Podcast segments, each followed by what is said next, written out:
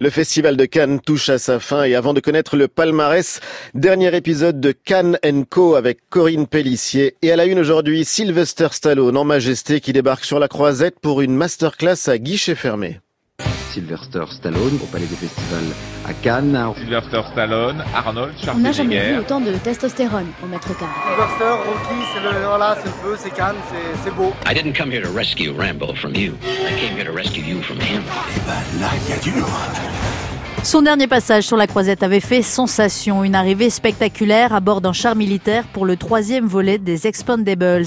Cinq ans plus tard, revoilà Sylvester Stallone dans le nouveau Rambo, Last Blood, dont il vient présenter en exclusivité les premières images. Un événement tel qu'il a fallu tripler la capacité d'accueil pour la masterclass qu'il donnera cet après-midi. Car tout le monde ici rêve d'approcher la légende Rocky Balboa. C'est une question générationnelle. Confidence d'un champion de boxe, Olivier, à Delphine.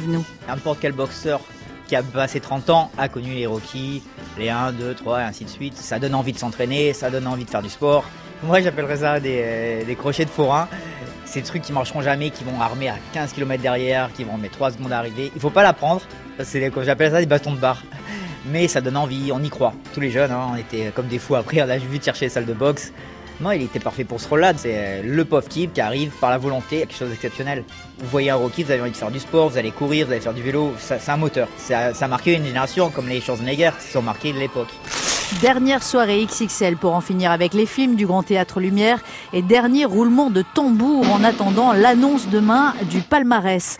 21 films en compétition, un jury sous pression et jusqu'ici très peu d'indices tant la sélection cette année est relevée. Pendant ce temps-là, le jury de Claire Denis de la Ciné-Fondation a tranché. Je m'appelle Louise Courvoisier, j'ai 24 ans, j'ai fait l'école La Ciné-Fabrique à Lyon.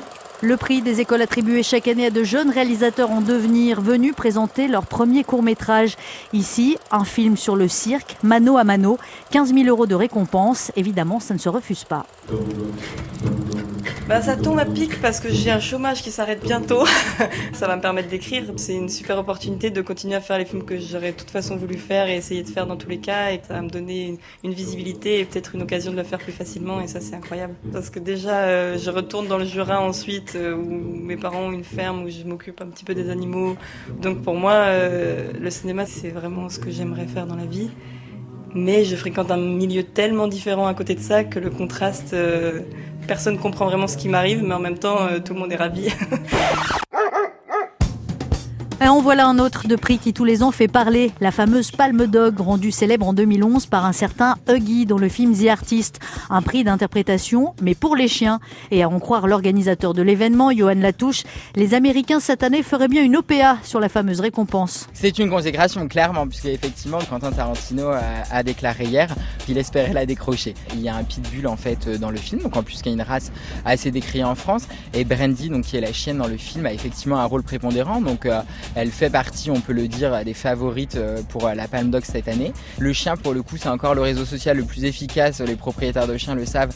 Quand on promène un chien dans la rue, il n'y a rien de mieux pour euh, effectivement rencontrer des gens.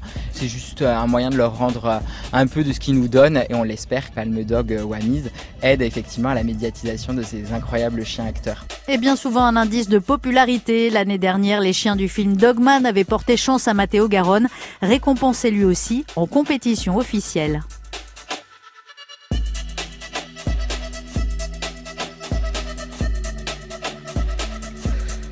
Merci Corinne Pellissier, merci à l'équipe de Cannes Co, Stéphanie Texier et Claire Destacan à la réalisation.